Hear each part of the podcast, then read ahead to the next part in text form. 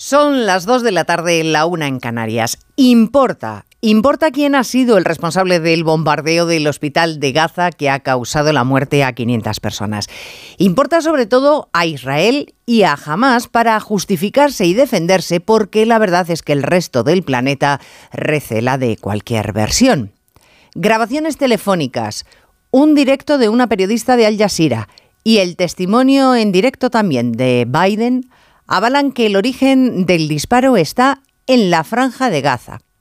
Claro, a Ione Belarra le da igual porque ella sigue acusando de genocidio a Israel, exige sanciones económicas contra Tel Aviv y el embargo de armas. Es la ministra de Asuntos Sociales del Gobierno de España y el presidente la mantiene en su cargo sin corregirla.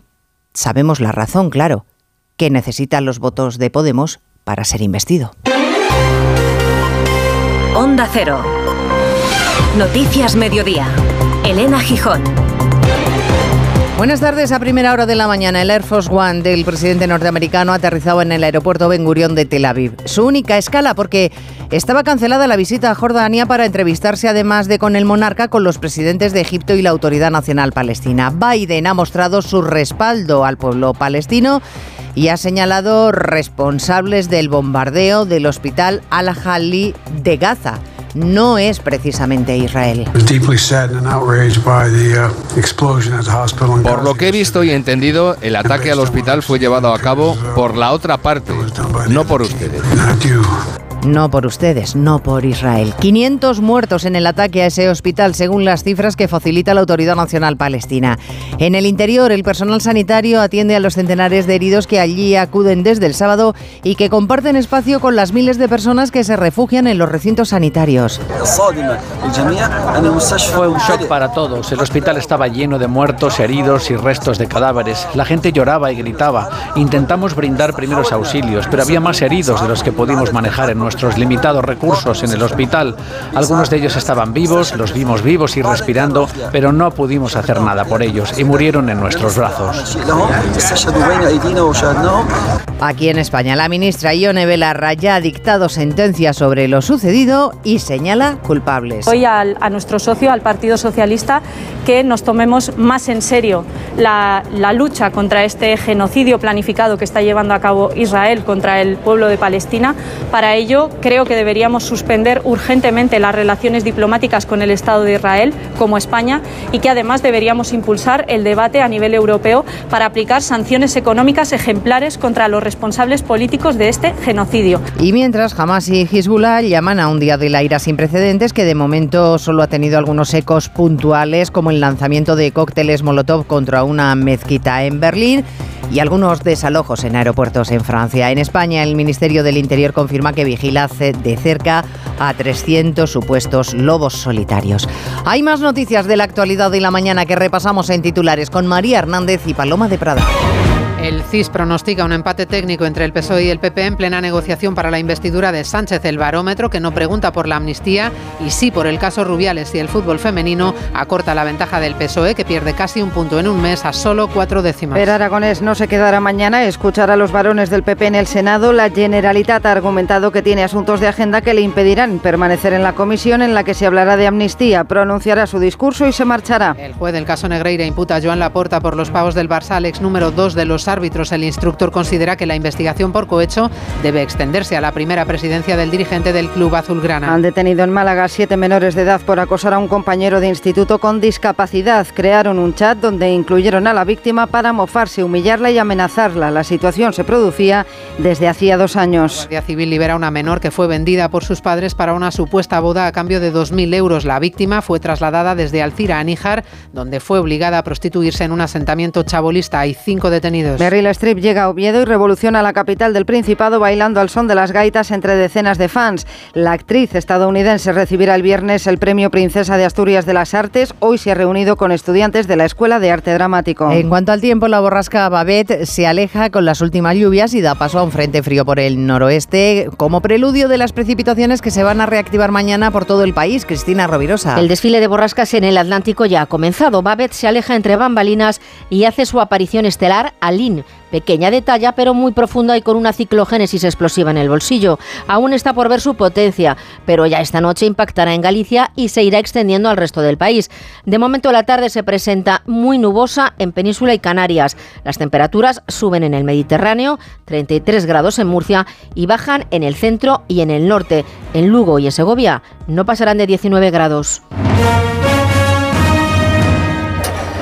Ponme un mollete y un café. ¿El café corto o largo?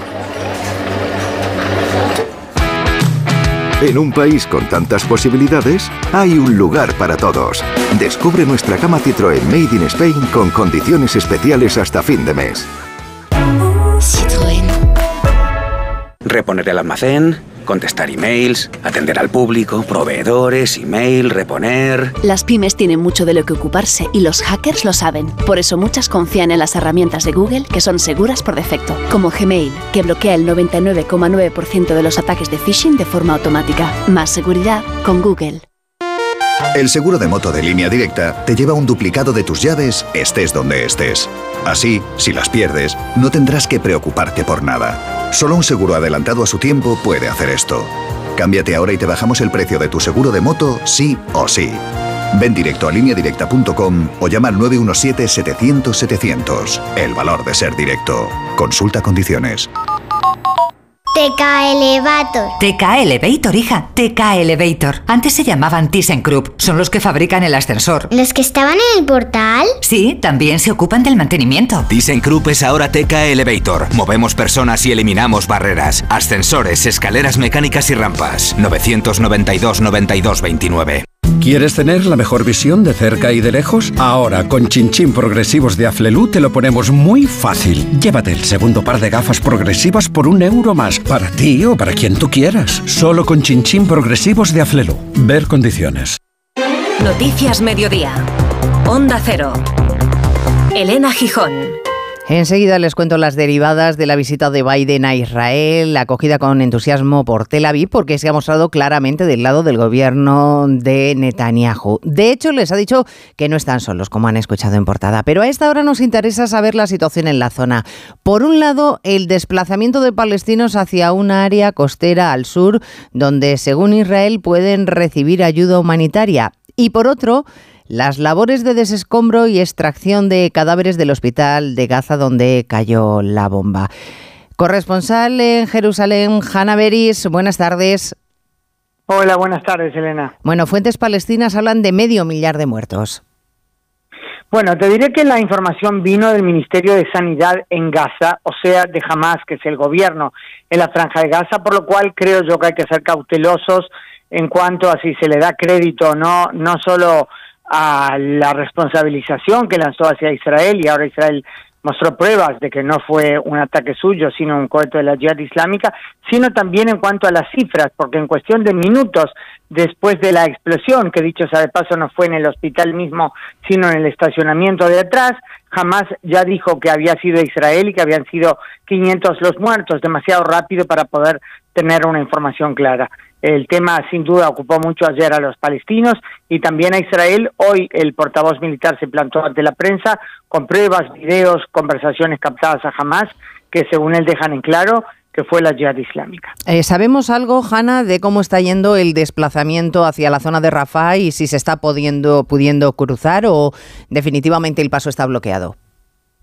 Eh, jamás intenta, según eh, diferentes fuentes palestinas que por supuesto no salen con su propia voz en los medios, eh, mm, trata de frenar ese movimiento como trató de hacerlo desde el sábado cuando Israel dio el ultimátum, o mejor dicho, sí, pues se puede llamar el, ultimátum, el plazo, mejor dicho, para que la gente se traslade del norte al sur de la franja de Gaza y estar a salvo de nuevos ataques. Ahora el llamado es a, movilizarse para llegar a la zona de Almohasi, donde será entregada ayuda humanitaria, estimo que de parte de organismos internacionales.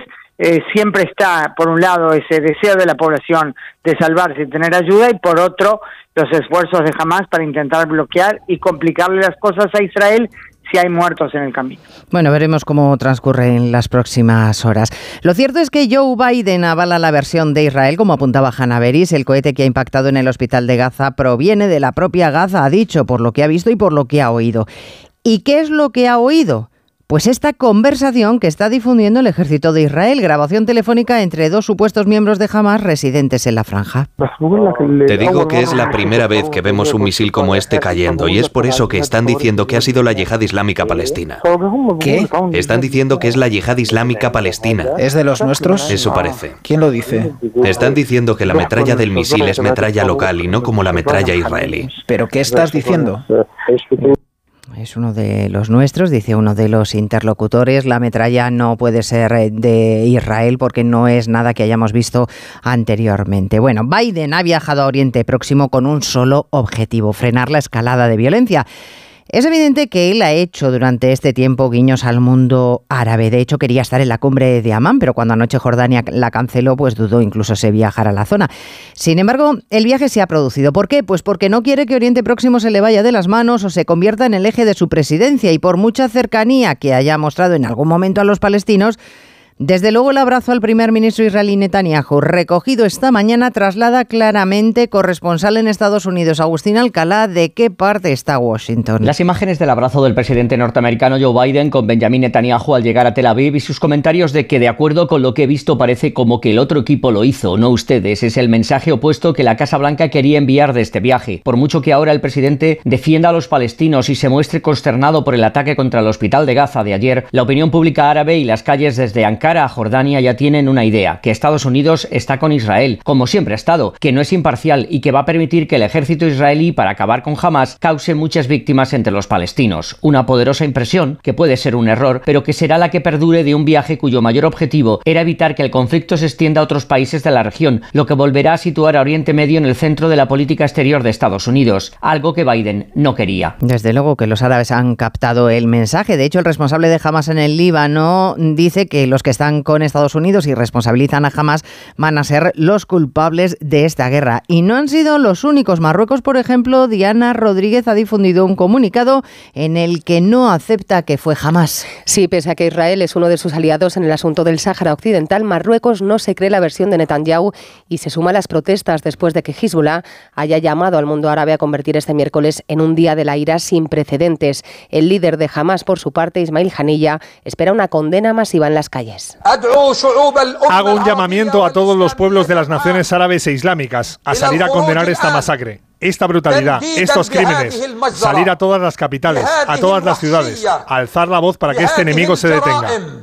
El ataque al hospital de Gaza ha desatado numerosas marchas frente a las embajadas de Israel y Estados Unidos en Marruecos, Egipto, Turquía o Líbano, que hablan ya de crímenes de guerra. También en Irán, que acaba de pedir a los países islámicos que boicoteen a Israel expulsando a sus diplomáticos y embargando la venta de petróleo. Los civiles, los que buscan refugio en los hospitales de Gaza, los que tratan de esconderse en los refugios de cualquier casa israelí o los secuestrados por Hamas, solo les queda el papel de víctimas. Ese es el único punto en el que cabe la equidistancia, en que todos los civiles merecen compasión porque son damnificados potenciales.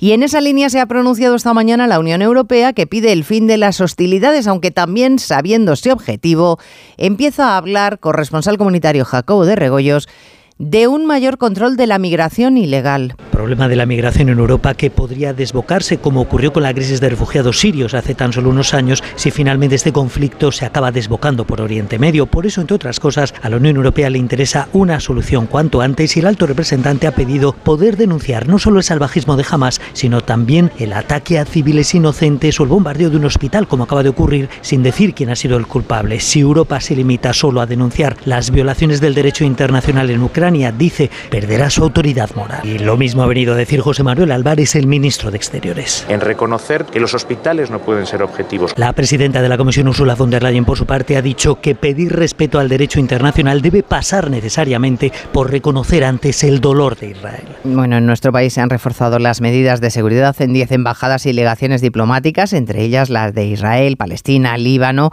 Y en Francia, por ejemplo, pues esta mañana están siendo escenario de avisos de bomba y evacuaciones en siete aeropuertos. Esta tarde se va a reunir de urgencia el Consejo de Seguridad de Naciones Unidas para evaluar la situación. De urgencia es una forma de hablar. Ya sabemos que los atentados fueron el sábado. Pero si alguien tiene claro el diagnóstico y señala al culpable, es la ministra Ione Belarra. Por segundo día consecutivo acusa a Israel de genocidio y exige que el gobierno el gobierno del que ella forma parte rompa relaciones diplomáticas Arancha Martín con Israel. Ya se lo ha pedido al PSOE, afirma Belarra. No se ha referido, la ley le obliga a no revelarlo, a lo que pudo plantear en el Consejo de Ministros que ayer mismo se celebró. Lo que hoy defiende es suspender urgentemente las relaciones diplomáticas con Israel y liderar una respuesta por parte de Europa, de momento para aplicar sanciones económicas ejemplares, dice, contra los responsables políticos de este genocidio, es decir, en su lenguaje, contra Israel. Soy consciente de que hay una distancia muy importante entre la posición de Ursula von der Leyen, por ejemplo, y la que está defendiendo el ministro Álvarez, pero precisamente porque España tiene un rol de liderazgo ahora mismo en la Unión Europea, tenemos la posibilidad de hacer más. Está en su mano hacerlo y está en su mano además liderar la Unión Europea como corresponde. La ministra en funciones entiende que el PSOE no puede tomar una posición en solitario dentro del Gobierno respecto a un asunto que considera tan importante como este. Así que lo que cree es que debe haber una mesa, al margen de la del Consejo de Ministros se supone, en la que se discuta. Noticias Mediodía, Onda Cero. En Spoticar, el líder europeo en vehículos de ocasión, cumplimos tres años de lanzamiento en España. Por eso, durante este mes te ofrecemos tres años de garantías y financias tu vehículo de ocasión. Visita uno de nuestros 200 concesionarios o reserva tu coche en spoticar.es. Financiación ofrecida por Stellantis Financial Services. Consulta condiciones en spoticar.es. Habrá que ayudar el progreso, porque no es lo mismo vivir de prestado que alguien te ayude a tener un hogar. En Bankinter rompemos las reglas y lanzamos la hipoteca dual, una hipoteca revolucionaria que combina el interés variable y fijo a la vez, en la proporción que tú elijas y desde el primer día. Infórmate en bankinter.com. Hay dos tipos de motoristas, los moteros, que llegan en 5 minutos, y los mutueros, que hacen lo mismo, pero por menos dinero. Vente a la mutua con tu seguro de moto y te bajamos su precio, sea cual sea. Llama al 91 555 5555. Hay dos tipos de motoristas, los que son mutueros y los que lo van a ser. Condiciones en mutua.es. A ver esa foto, decir patata. ¡Hijolusa! Es que decir patata es decir hijolusa. Entre nuestra gran variedad encontrarás la patata perfecta para tu plato, siempre con la misma calidad. Patatas hijolusa. Empresa colaboradora del Plan 2030 de apoyo al deporte de base. Me encantan tus zapatillas. ¿Verdad? Pues a mí me encantan el doble. ¿El doble? Claro, porque hasta el 10 de enero, si compras en las mejores marcas a través de Wilet, la app de Repsol, ahorras hasta un 40% del importe en saldo Wilet. Multiplica por dos tu ahorro. Por dos, esto hay que aprovecharlo. Más información en Repsol.es. ¿Fumas? ¿Te has propuesto dejar de fumar? Ahora es el momento. Acude a tu médico para que te ayude a dejar de fumar. Es un consejo de Laboratorios Aflofarm. Noticias Mediodía. Onda Cero. Nada nuevo sobre las negociaciones del PSOE de cara a la investidura de Sánchez. Nos avisaban desde Ferraz y Moncloa que van a ser discretos. Algo más sabemos a través de la consellera de presidencia catalana, Laura Vilagrar, que dice que las negociaciones están verde verdes, pero que lo de la amnistía está cerrado al 100%. Bueno, veremos qué dice mañana el presidente aragonés, que acudirá al Senado a defender la amnistía y la independencia. Hablará y se irá, porque no tiene intención de escuchar lo que tengan que decir los demás. Y cuando digo los demás, me refiero a los demás que no sean socialistas, porque ya saben que ellos, los socialistas, no van a acudir a esa reunión de presidentes autonómicos promovida por el Partido Popular. Una cita que el ministro Bolaño se toma bastante poco en serio, por no decir Ignacio Jarillo que se mofa de ella. Sí, el ministro Bolaños torcía el gesto hace unas horas cuando le preguntábamos por la Comisión General de Autonomías de mañana en el Senado. No le gusta, y menos aún si por fin va el presidente Pere Aragonés, que seguro que se referirá a la amnistía y que aunque nunca va al Senado, esta vez sí estará. Bolaños lamenta que el PP monte un espectáculo en la Cámara Baja, dice el presidente andaluz Moreno Bonilla, que sí estará. Lo que lamenta es que el gobierno decida no acudir a ella. Que creo que el Partido Popular lo que está haciendo con el Senado en esta legislatura es muy evidente y es convertirlo en un plató para sus espectáculos, espectáculos que ya conocemos todos, de tremendismo, de mentiras, de exageraciones. Flaco favor le hacen al Senado, flaco favor le hace a esa comisión y flaco favor le hacen a las instituciones. Pero aunque se trata de la comisión más importante del Senado, como Cámara Territorial que es, no habrá nadie del gobierno de Pedro Sánchez. Hoy tenemos CIS de Tezanos. En intención de voto en el último mes, el Partido Popular ha avanzado medio punto y el PSOE ha retrocedido casi uno entero, así que un empate técnico. En plenas negociaciones de investidura, sube Esquerra y bajan Junts, PNV y Bildu. CIS, que no ha creído conveniente preguntar sobre la amnistía, ha preferido dedicar el capítulo al fútbol femenino para concluir que el 85% de los encuestados cree que deben mejorar las condiciones laborales de las jugadoras. En cuanto a los jugadores, ¿qué tenemos hoy? Pues novedades en el caso Negreira. El presidente del Barcelona, Joan Laporta, va a tener que afrontar su responsabilidad porque el juez le imputa. Considera que los pagos al ex vicepresidente de los árbitros durante la otra etapa en la que presidió el club no han prescrito porque constituyen un delito de cohecho continuado. Barcelona, Alfredo Martínez. El auto del pasado 28 de septiembre del juez instructor Joaquín Aguirre hablaba ya del delito de cohecho, una especie de soborno a un funcionario público, entendiendo que el vicepresidente del Comité Técnico de Árbitros Enrique Negreira lo era, de tal manera que el plazo de la prescripción es ya mayor, sube a los 15 años. Como quiera que el último pago fue el 17 de julio del 2018, a partir de ahora se echa hacia atrás hasta julio del 2008. Esa es la razón por la cual Joan Laporta pasa a ser investigado por su mandato, el de él y los directivos que hubieran estado vinculados a esos pagos desde el 2008 al 2010 y entra al igual que Sandro Rosell y José María Bartomeu, en este caso Negreira, como investigado. El club ha recibido esta mañana la notificación y de momento no hará ningún tipo de declaraciones. Un Fútbol Club Barcelona en el que hoy ha tomado la palabra el vicepresidente económico para explicar las cuentas. Oscar Conde, buenas tardes. Buenas tardes, Elena. Comparecencia de Eduard Romeu para hacer balance de las cuentas del ejercicio 22-23, marcadas por las palancas y presentar el presupuesto para la 23-24 que esperan esté más normalizado. La situación de la entidad azulgrana sigue siendo crítica, ha asegurado el vicepresidente económico que su gran losa es la deuda, que supera los 1.350 millones y les hace estar al borde de la quiebra. El objetivo, aseguran, es taponar el desagüe subiendo los ingresos, bajando los gastos. Los ingresos ordinarios son de 860 millones con unos gastos de 830, más de 670 en salarios. Ha reconocido el responsable económico del Barça que deben 200 millones a clubes por fichajes, pero pese a todo ello, no es pesimista y confía en revertir la situación. Eduard Romeu. La losa de los 1.200 millones es importante, pero también es cierto que tenemos unos plazos muy dilatados para poderla atender. La clave es gestión. Si somos capaces de parar esta sangría y no perder antes de abrir la persiana, pues ya hemos conseguido parar 200 millones de hemorragia, ¿no? Un Barcelona que lo meramente deportivo tiene una lesión de última hora, la de Sergi Roberto, que será baja este fin de semana por problemas en el solio de la pierna derecha. Además, esta madrugada hemos tenido partidos de clasificación para el Mundial de 2026 en Sudamérica. Destacar el batacazo de Brasil en Uruguay, 2-0. Ha perdido la Canariña, en la que cayó lesionado Neymar en una de sus rodillas, pendientes de pruebas para saber si tiene dañados los ligamentos, mientras que Argentina sigue contando sus partidos por victorias, 4 de 4 ya para los de Scaloni, que han ganado 0-2 en Perú con doblete de un Leo Messi, encantado con el nivel del albiceleste. Este equipo es impresionante y sigue en crecimiento partido tras partido, cada vez juega mejor.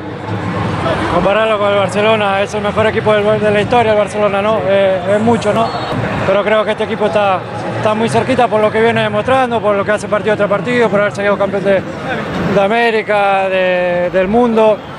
En la clasificación para la Eurocopa Inglaterra ganó 3-1 a Italia, sacando ya el billete para la Euro, un combinado inglés liderado por el madridista Bellingham, mientras que la Eslovaquia del Atlético Jano Black se acerca a su primer gran torneo, ganó 0-1 a Irlanda del Norte. Por su parte, la selección española sub-21 superó 0-4 a Kazajistán en partido clasificatorio para el europeo de la categoría. Suma, suma nueve puntos en tres partidos España, satisfecho el seleccionador Santidenia. El objetivo cumplido era salir de aquí con, con nueve puntos y bueno, sabemos que que, para noviembre vamos a tener que seguir mejorando, mejorando cosas, mejorando detalles, porque noviembre son dos partidos, como todos, muy importantes, pero, pero bueno, ante rivales que, que también están sumando puntos. Esta tarde Monse Tomé dará a conocer la lista de la selección española femenina para los partidos de Liga de Naciones ante Suiza e Italia. Se espera el regreso de Jenny Hermoso, fútbol femenino, en el que el Real Madrid juega hoy la vuelta de la previa de la Champions en campo del Valerenga noruego con la renta del 2-1 de la ida y en baloncesto tercera jornada de la Euroliga, noche dos victorias españolas, la del Real Madrid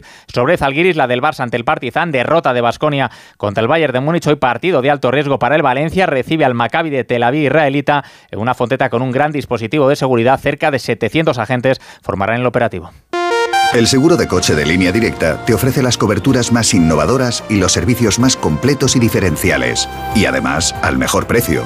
¿Qué más se puede pedir? Solo un seguro adelantado a su tiempo puede hacer esto. Cámbiate ahora y te bajamos el precio de tu seguro de coche sí o sí. Ven directo a lineadirecta.com o llama al 917-700-700. El valor de ser directo. Consulta condiciones. 29. Tus nuevas gafas graduadas de Sol Optical. Estrena gafas por solo 29 euros. Infórmate en soloptical.com. Elige tu ruta de inversión en compañía de expertos. Descubre la gestión delegada de fondos de CaixaBank, la gama Master con el expertise de gestoras internacionales y la gama Smart con gestión automatizada. Y además la gama Sub de gestión delegada de valores. Invierte en compañía de expertos. CaixaBank. Tú y yo, nosotros. Consulta las condiciones de acceso en caixabank.es. Inversión sujeta a fluctuaciones de mercado. Noticias Mediodía. Onda Cero.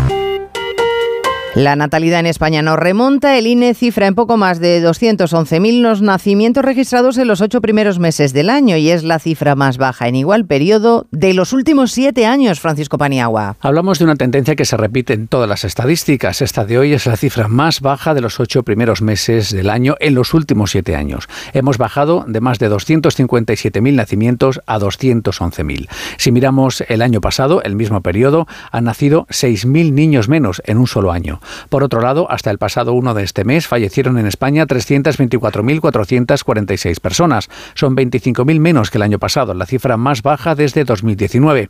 En 2020, el año más duro de la pandemia, llegaron a morir en España más de 367.000 personas, según el INE. Durante dos años estuvo sufriendo acoso por parte de siete de sus compañeros, todos menores de un instituto de Málaga. Se mofaban de él, le humillaban, incluso le amenazaban en un chat de una conocida red social. Fue el detonante para denunciar porque la víctima, que tiene una discapacidad, temió por su vida. Hondo Cero Málaga, Isabel Naranjo. La Policía Nacional inició una investigación después de que los tutores legales de la víctima denunciaran los hechos. Los agentes pudieron concluir eh, la existencia de un chat en una conocida red social en la que se incluyó a la víctima con la intención de acosarle, humillarle, engañarle y amenazarle. La víctima presentaba una discapacidad y pese a su alta autonomía pudo temer por su vida. Las autoridades detuvieron a los siete menores como presuntos responsables de un delito contra la integridad moral. Fueron puestos a disposición de la Fiscalía de Menores de Málaga, que ordenó posteriormente su puesta en libertad. También crueldad reprobable, la de unos padres capaces de vender a su hija por unos 2.000 euros para ser explotada sexualmente. Ha ocurrido en Níjar, en Almería. Afortunadamente la Guardia Civil ha liberado a la menor, Hondo Cero Almería, María del Mar Ramos. La menor era obligada a ejercer la prostitución en un asentamiento chabolista de Níjar, después de que sus padres la vendieran tras acordar una boda con los progenitores del proxeneta. Raúl Aguilera, portavoz de la Comandancia de Almería, narra cómo se produce esa captación y compra de la víctima que la menor reside en Valencia y es captada a través de las redes sociales y tras ganarse su confianza se realiza una transacción con sus progenitores para realizar un matrimonio concertado a cambio de 2.000 euros. En total han sido detenidas cinco personas, el proxeneta y sus padres, quienes también ejercían violencia contra la víctima y la sometían a condiciones deplorables de vida y por otro lado los progenitores de la menor que han sido detenidos en la localidad de Alcira, en Valencia. En España la ley fija el derecho al olvido oncológico en la contratación de servicios financieros pasados cinco años desde la finalización del tratamiento y sin recaídas. Pero los oncólogos denuncian que los pacientes siguen encontrando problemas y que la ley Belén Gómez del Pino se queda corta. Porque cubre la denominada toxicidad financiera, que los supervivientes de cáncer no tengan que hablar de su pasado médico para contratar un seguro de vida, una hipoteca, un crédito, pero no garantiza que puedan retomar sus vidas con normalidad y tampoco es clara al definir el inicio de esos cinco años de olvido. César Rodríguez, presidente de la Sociedad Española de Oncología. El periodo cuenta desde que tú estimas que está libre de enfermedad. Y esto es lo que hay que dejar muy bien definido, porque como se deje esto a las libres interpretaciones es lo que luego puede dar problema. En España hay más de millón y medio de largos supervivientes de cáncer, unos 50.000 de cáncer infantil. Todavía hoy tienen que pedir a sus oncólogos que acudan como testigos a peritajes para confirmar que cinco años después están libres de la enfermedad. Noticias Mediodía. Ramen de alubias luengo, like. Crema de garbanzos luengo, like. Las fotos de tu jefe de fin de semana. Ay. Las legumbres luego te lo ponen muy fácil para gustarte. Se preparan de mil maneras y su sabor es único. Legumbres luengo, la nueva pasta.